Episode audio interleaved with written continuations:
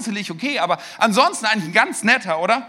Aber dann gibt es so Momente, da platzt es irgendwie so aus dem Raus, da ist es so mega impulsiv auf einmal.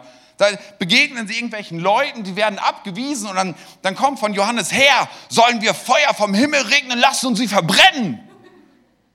Das ist ja nur eine Szene, ich weiß nicht so, wenn er mal wieder seinen kurzen Ausraster hat, zum Glück sagt Jesus dann, hey, beruhig dich wieder. So, so, ein Typ, wo du nicht weißt, okay, könnte das so eine Situation sein, wo es gerade irgendwie explodiert? Ich meine, Johannes und sein Bruder, die werden Söhne des Donners genannt. Das war so deren Spitzname.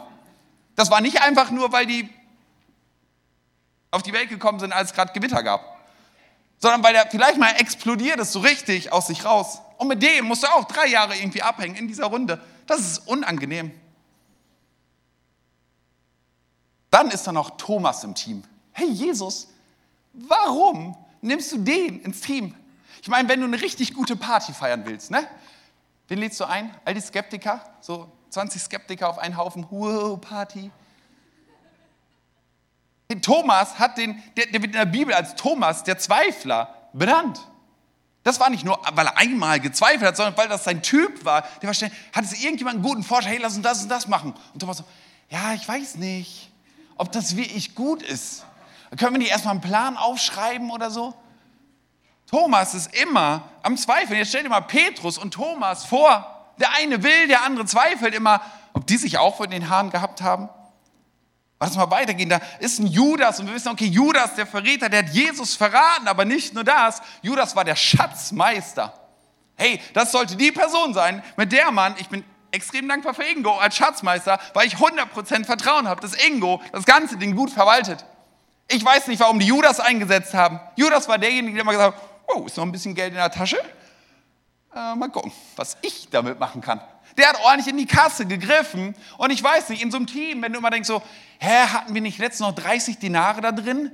Wie, wieso, wieso sind es jetzt nur noch 27? Wo ist das? Und Judas so, keine Ahnung, ich habe echt die ganze Nacht drauf aufgepasst, aber als ich geschlafen habe, habe ich irgendwas gehört. Und jeder verdächtigt jeden und denkt so, hä, wer war das? Oder wenn alle wussten, dass es Judas war, dann hatten sie wahrscheinlich drei Jahre lang einen echten Denken so, Jesus, warum schmeißt du den nicht aus dem Team? Der nimmt unser Geld. Großartig. Und dann kommen wir ja erst noch zu dem Highlight in dieser Truppe. Das ist Matthäus. Matthäus ist Zöllner. Das ist ein Steuereintreiber. Das ist einer von denjenigen, die mit den Römern, mit dieser Besatzungsmacht zusammenarbeiten, diesen Kollaborateuren. Das ist derjenige, auf den eh schon alle einen Hass haben. Alle Juden denken, hey, weißt du was, du bist jemand, der uns unterdrückt, der uns auch noch ausbeutet, der uns noch mehr wegnimmt, als die Römer uns eh schon auferlegt haben. Du bereicherst dich an uns. Da hat jeder schon so einen Hals und denkt so, ganz ehrlich, was soll der Typ in dieser Truppe? Herr Jesus, vielleicht wäre ein Berater ganz gut gewesen, dass du mal so überlegst, wen nimmst du mit? So die Homies, mit denen du hinterher die Welt bewegen willst. Und du sammelst dir eine Gurkentruppe zusammen. Nicht, dass einer von uns besser wäre, okay, aber. Und dann zu Matthäus das perfekte Gegenstück.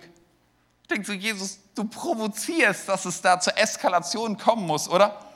Er holt Simon, den Kananäer, ins Team. Simon, also nicht Simon Petrus, sondern der andere Simon, ist ein Zelot. Zelot, was war das? War so eine Untergrundgruppe, die alles dafür getan haben, um die Römer wieder aus Israel rauszuschmeißen. Die haben sich bewaffnet, die haben, die, die haben geguckt, ob sie kleine Überfälle machen können, um irgendwie dem System, den Römern und allen, die mit diesem System zusammenarbeiten, möglichst zu schaden. Ganz ehrlich, hätten die TNT gehabt, wären die wahrscheinlich zu Matthäus Zollhäuschen gegangen, hätten das dahin gepackt und hätten ihn mit dem Häuschen in die Luft gesprengt. Und Jesus nimmt diese beiden Typen und packt die in sein Team. Great. Also du hast da Männer in einer Runde, die nicht nur vom Aussehen unterschiedlich waren, nicht nur in ihrer beruflichen Herkunft aus unterschiedlichen Schichten wahrscheinlich kamen, sondern in ihren Begabungen, ihrer Persönlichkeit und noch viel krasser von ihren innersten Überzeugungen, von ihren inneren Werten sich absolut gegenüberstehen. Und die packt Jesus in ein Team hinein. So, ich glaube, die Lektion daraus für uns ist nicht, bastel dir ein möglichst verrücktes Team. Das wird dann gelingen. Aber ich glaube, wenn wir eine Gruppe von Jesus Nachfolgern sind, und uns um Jesus sammeln, dann kann er uns zu einem echten Dreamteam formen, so heißt das Wort. Mit Jesus im Zentrum wird aus der verrücktesten Truppe ein Dream Team. Nicht, weil wir das könnten, nicht, weil wir uns dann irgendwie zusammenreißen, sondern weil Jesus tatsächlich das Zentrum ist. Und ich glaube, egal welcher Dienst es jetzt mal bezogen auf Kirche, aufs Gospelhaus es ist, geht es nicht darum, dass irgendwie ein Dienst gemacht wird, sondern es geht darum, dass wir uns am Ende um Jesus sammeln und, und hinwachsen zum echten Dream Team drum um Jesus herum.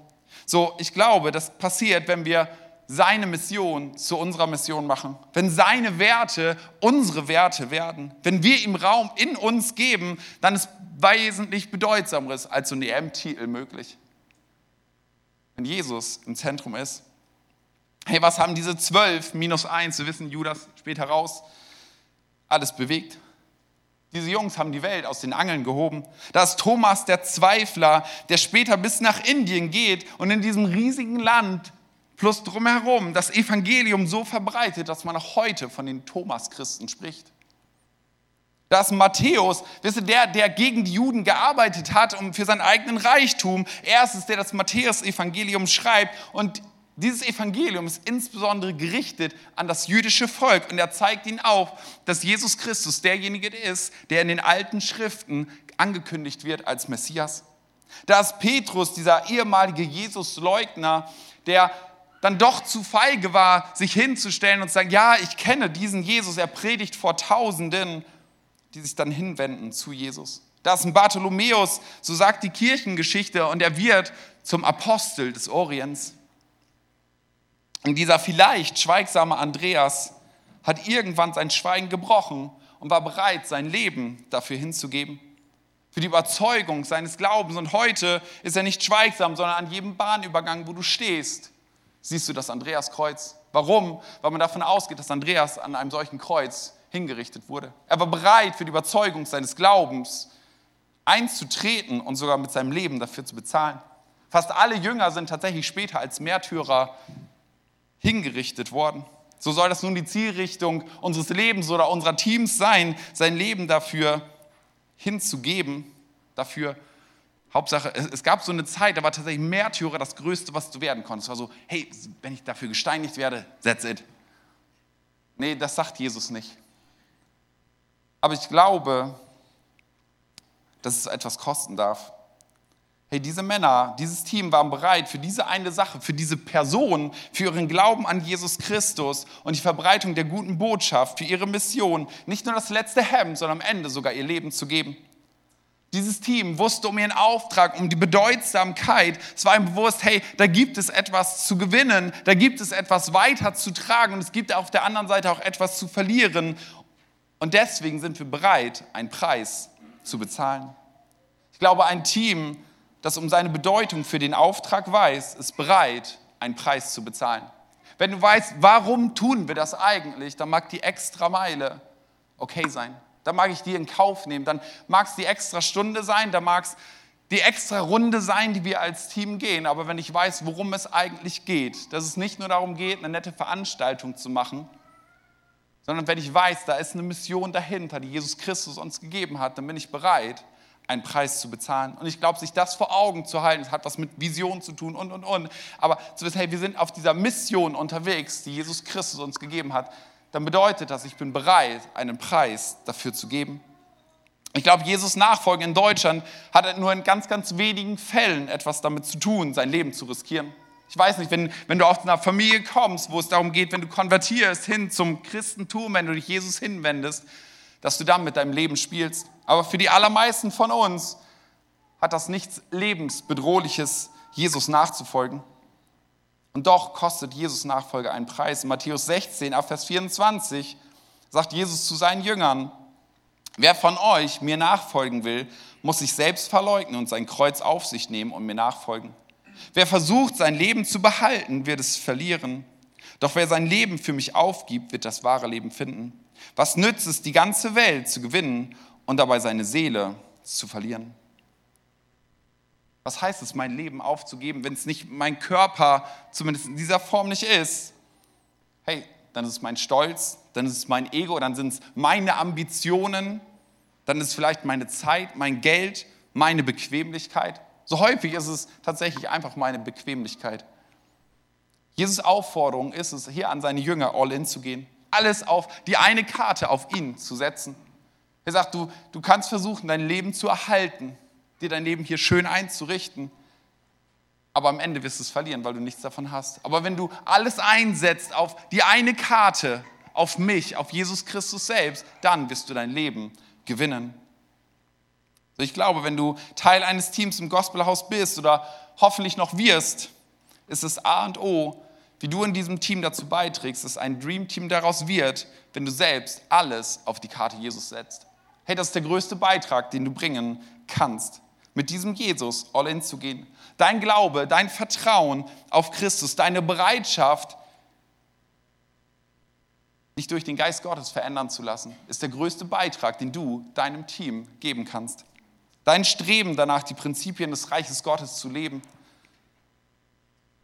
eine gesunde Identität zu ergreifen, die Christus dir geben möchte, die da ist, es zu ergreifen gilt, das zu festigen, das ist das Beste, was du deinem Team geben kannst. Kannst der begabteste Prediger sein, der beste Schlagzeuger, der beste Prophet, der beste Barista, der beste Kinderanimateur, was auch immer. Aber wenn Gott selbst in dir nicht am Werk ist, ist es alles nichts. Es ist alles, da, da kannst du schöne Dinge mitmachen, natürlich. Aber es ist für das Reich Gottes alles nichts. Da mag man eine Lücke in dem Dienstplan füllen, dann sieht das nett aus, weil ja, die Dienste sind getan. Aber für Gottes Anliegen mit seiner Gemeinde ist es alles nichts. Dann ist es kein Dream Team im Sinne Jesu. So, dein Dienst oder du dienst deinem Team mehr mit deinem Charakter als mit deiner Begabung. Gott zielt zuerst immer auf deinen Charakter ab, nicht auf deine Begabung. Dein Charakter ist viel entscheidender, ist der viel größere Wert, den du deinem Team geben kannst, der viel größere Einsatz als das, was du an Begabung hast. Begabung ist das, was Menschen nach oben bringt. Oder? Also Leute, die Stars sind, das wissen wir alle, ob sie guten Politiker, Manager, Musiker sind, was auch immer. Die Begabung ist das, was Menschen nach oben bringt, oder? Dadurch werden sie berühmt, wir kennen sie dann alle. Aber das, was Menschen oben hält, ist ihr Charakter. Und das ist das, wodurch du Menschen viel, viel mehr prägst. Wenn du überlegst, wer sind die Menschen, die dich in deinem Leben am stärksten geprägt haben, dann ist es in den aller, aller seltensten Fällen dadurch, dass sie dich geprägt haben, weil sie eine tolle Gabe haben, sondern ihr Charakter ist das. Das ist das, was dich von, von, zu Menschen tatsächlich bei Menschen hält. Das Anziehen mag eine Begabung sein, aber das, was dich bei Menschen hält, ist ihr Charakter und das ist das tatsächlich Prägsame. Und das ist das, was Gott sich wünscht für Dream Teams. Das ist das, was wir uns wünschen für Dream Teams in der Gemeinde. Ein Charakter, der eine Christusähnlichkeit darstellt, der sich dahin prägt und hinentwickelt. So als Gospelhaus wollen wir nicht einfach eine Dienstplangemeinde sein, in der es darum geht, okay, Dienste sind abgedeckt, sondern wir wünschen uns Dreamteams, in denen etwas passiert, dass wir uns hinentwickeln zu Christus. Nicht darum, dass es irgendwelche Dienste abgedeckt sind. Das ist nicht Gottes Idee von Gemeinde. Weißt du, ein Herr hätte sich eine Firma bauen können, aber er wollte einen Organismus, nicht einfach eine stumpfe Organisation, sondern einen Organismus, der miteinander am Leben ist, wo Menschen miteinander das Leben teilen, die Höhen und die Tiefen miteinander durchgehen. Sich dazu anspornen, Christus ähnlicher zu werden. Nicht aus einem Muss, sondern weil Christus in dir lebt.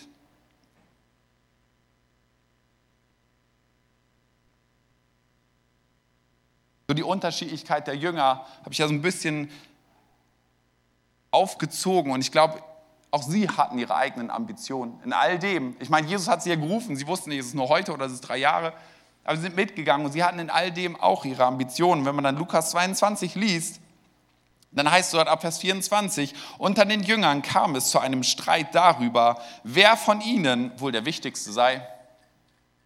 Da sagte ihnen Jesus, in dieser Welt unterdrücken die Herrscher ihre Völker und rücksichtslose Machthaber lassen sich als Wohltäter feiern. Aber bei euch soll es nicht so sein. Im Gegenteil, der Erste unter euch soll sich allen anderen unterordnen. Und wer euch führen will, muss allen dienen. Wer ist denn bedeutender? Wer am Tisch sitzt und sich bedienen lässt oder wer bedient? Doch wohl derjenige, der sich bedienen lässt. Ich aber bin unter euch wie ein Diener. So, wenn Christus in mir Raum gewinnt, wenn Christus in mir lebt und ich Teil eines Teams bin, wohin wird er mich führen? den anderen zu dienen. Nicht das Meinige zu suchen. Es geht nicht um die Botschaft von, streng dich an, den anderen zu dienen, sondern gib Christus in die Raum und er wird dich alleine dahin führen. Jesus gibt hier ein Beispiel von Menschen, die Füße zu waschen. Er sagt, hey, ich, ich, ich werde euer aller Diener dadurch. Noch viel mehr wird er unser aller Diener am Kreuz. Er dient uns, aber in einem Team geht es nicht darum, dass ich als Star groß rauskomme. Es ist nicht darum, dass ich der Held bin, dass ich irgendetwas erreiche, sondern mein Einsatz ist, im Team ist, ich bin Diener aller. Ich glaube, als Dream Team Leiter insbesondere geht es nicht um meinen Heldenstatus, sondern darum, Heldenmacher zu sein. Das vielleicht als Besonderheit für jeden, der im Gospelhaus ein Team leitet. Hey, das ist gut, einen Dienstplan zu organisieren. Aber wir wünschen uns, dass Christus in dir dich dahin bringt, dass du andere zu Helden machst. Dass du nämlich anderen dienst und sie hochhebst. Das ist die Berufung, die Jesus dir, wenn du Leiter bist, als Leiter gegeben hast. Andere hochzuheben, andere zu Helden zu machen, ein Heldenmacher zu sein, nicht selbst der Held zu sein. Jesus hat sich echt eine verrückte Truppe zusammengesucht. Wenn man sich die Jünger so anschaut, so wenn man da mitgelebt hätte, dann sieht man, hey, das ist irgendwie eine spannende Truppe. Und doch werden sie zu echten Weltbewegern, weil sie Christus in sich haben.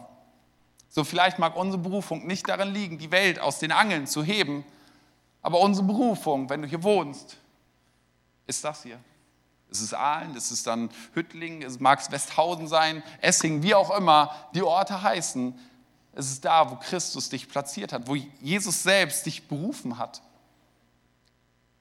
Hey, dieses Zwölfer-Team, da hat Jesus eine ziemlich exklusive Einladung gehabt. Er hat gesagt, den nehme ich, den nehme ich, den nehme ich, den nehme ich. Und da gab es noch größere Kreise drumherum. Jesus hat auch jetzt wieder eine exklusive Einladung, aber die ist nicht begrenzt auf zwölf. Jesus hat dich exklusiv eingeladen, in sein Dream Team zu kommen. Er hat nicht gesagt, na warte noch mal, mach noch dieses, mach noch jenes, bis du das kannst, bis du weit genug, sondern Jesus hat eingeladen, dabei zu sein, in der Nachfolge mit dem drin zu sein. Und sein Plan ist tatsächlich immer Gemeinde. So, es gibt viele großartige Organisationen, die auch alle ihre Berechtigung haben, auch christliche Organisationen, die viele gute Dinge tun. Aber wenn du in die Bibel reinschaust, hat Gott eine Methode und das ist seine Gemeinde. Er hat gesagt, die Ortsgemeinde ist die Hoffnung der Welt. Das ist das, was er gesetzt hat. Und in dieser Gemeinde gibt es hoffentlich Dream Teams, wo wir miteinander unterwegs sind und erleben dürfen, wie Christus in uns wirksam ist. Ich möchte dich einladen, Teil davon zu sein. Tatsächlich auch ganz praktisch. So, vielleicht bist du noch gar nicht lange in dieser Gemeinde. Wir haben hinten auf den Tischen liegen so ein paar Zettel aus, da sind alle möglichen Teams drauf. Und vielleicht gibst du dem Ganzen einfach mal insofern die Chance und sagst, hey, ich schau mal drauf und ich gucke mal, ich schnupper mal eins dieser Teams rein, kannst du darauf eine Rückmeldung geben, den Zettel draußen in so einem braunen Kasten nochmal Infotisch geben. Und es geht nicht darum, Mitarbeiter zu werben, verstehe mich nicht falsch. Und jeder ist immer herzlich willkommen. Aber weißt du, das Ganze wird erst dann spannend, wenn du Teil des Teams wirst. Dann wirst du erleben, dass Menschen miteinander unterwegs sind, sich Charakter schleifen kann. Ja, da, da mag man mit so Leuten wie Petrus, da mag man vielleicht sogar mit Leuten wie Judas unterwegs sein, ja. Ja, aber das ist irgendwie Gottes Idee.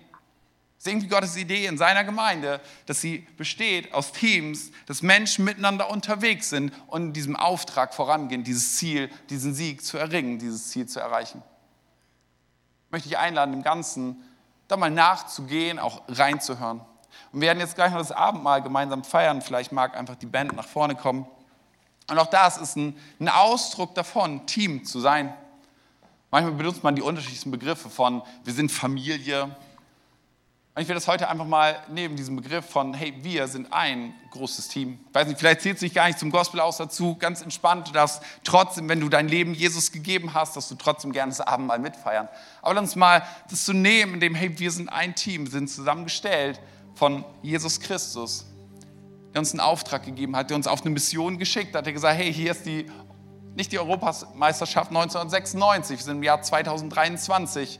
Ich habe euch gesetzt hier nach Aalen, um das großartigste und das wichtigste Spiel überhaupt zu spielen. Und ich lade dich ein, Teil dieser Mannschaft zu sein. Und es gibt so diesen Moment von, das, das Team sitzt zusammen in der Kabine, bevor es rausgeschickt wird auf dem Platz und mögen das kennen, der, der Trainer steht da und es werden nochmal alle so richtig eingeheizt. Die Taktik ist vorher durchgegangen worden. Wo geht's hin? Legt die Arme übereinander oder die Hände aufeinander oder was auch immer es dafür großartige Dinge gibt, um so ein Team nochmal so richtig heiß zu machen, bevor sie auf den Platz gehen. Jesus hat seine Jünger, bevor er ans Kreuz gegangen ist, zusammengeholt und sie haben gemeinsam das Abendmahl gefeiert. Als Team. Lass uns das so auch tun. Hey, wir sind zusammengestellt als Team. Ja, wir denken beim Abendmahl daran, was Christus für uns getan hat. Aber das Abendmahl ist auch ein Zeichen von, wir legen die Arme links und rechts aneinander. Wir stehen in einer Reihe. Wir stehen als Team in dieser Reihe. Wir stehen als Team gemeinsam da. Nimm gerne das Abendmahl, ich bete noch und danach gehen wir noch in einen Song. Jesus, ich danke dir dafür, dass du Menschen gerufen hast, bei dir dabei zu sein. Danke, dass du uns gerufen hast, weil das ein Vorrecht ist. Nicht, weil es muss ist, nicht, weil wir irgendetwas tun sollen für dich als Arbeitsbienen, sondern weil es deine Idee davon ist, wie Reich Gottes sich ausbreitet durch deine Gemeinde, die du gesetzt hast. Du hast gesagt, die Pforten der Hölle werden sie nicht überwinden. Jesus, es ist dein Plan und in diesem Plan ist es irgendwie drin, dass wir Menschen gemeinsam unterwegs sind mit all unserer Unterschiedlichkeit, mit all unseren Fehlern, mit all unseren Schwächen.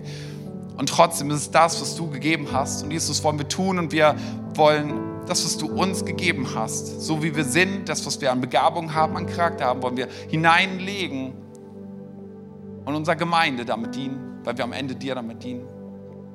Wir wollen Diener aller sein, wir wollen deinem Vorbild folgen und dich darum bitten, dass du in uns wirksam bist. Jesus, danke dafür, dass du dein Leben am Kreuz gegeben hast, dass wir das Abendmahl feiern dürfen, wo du dein Leib hast zerbrechen lassen und dein Blut vergossen ist, damit der Sieg für alle Ewigkeit errungen ist.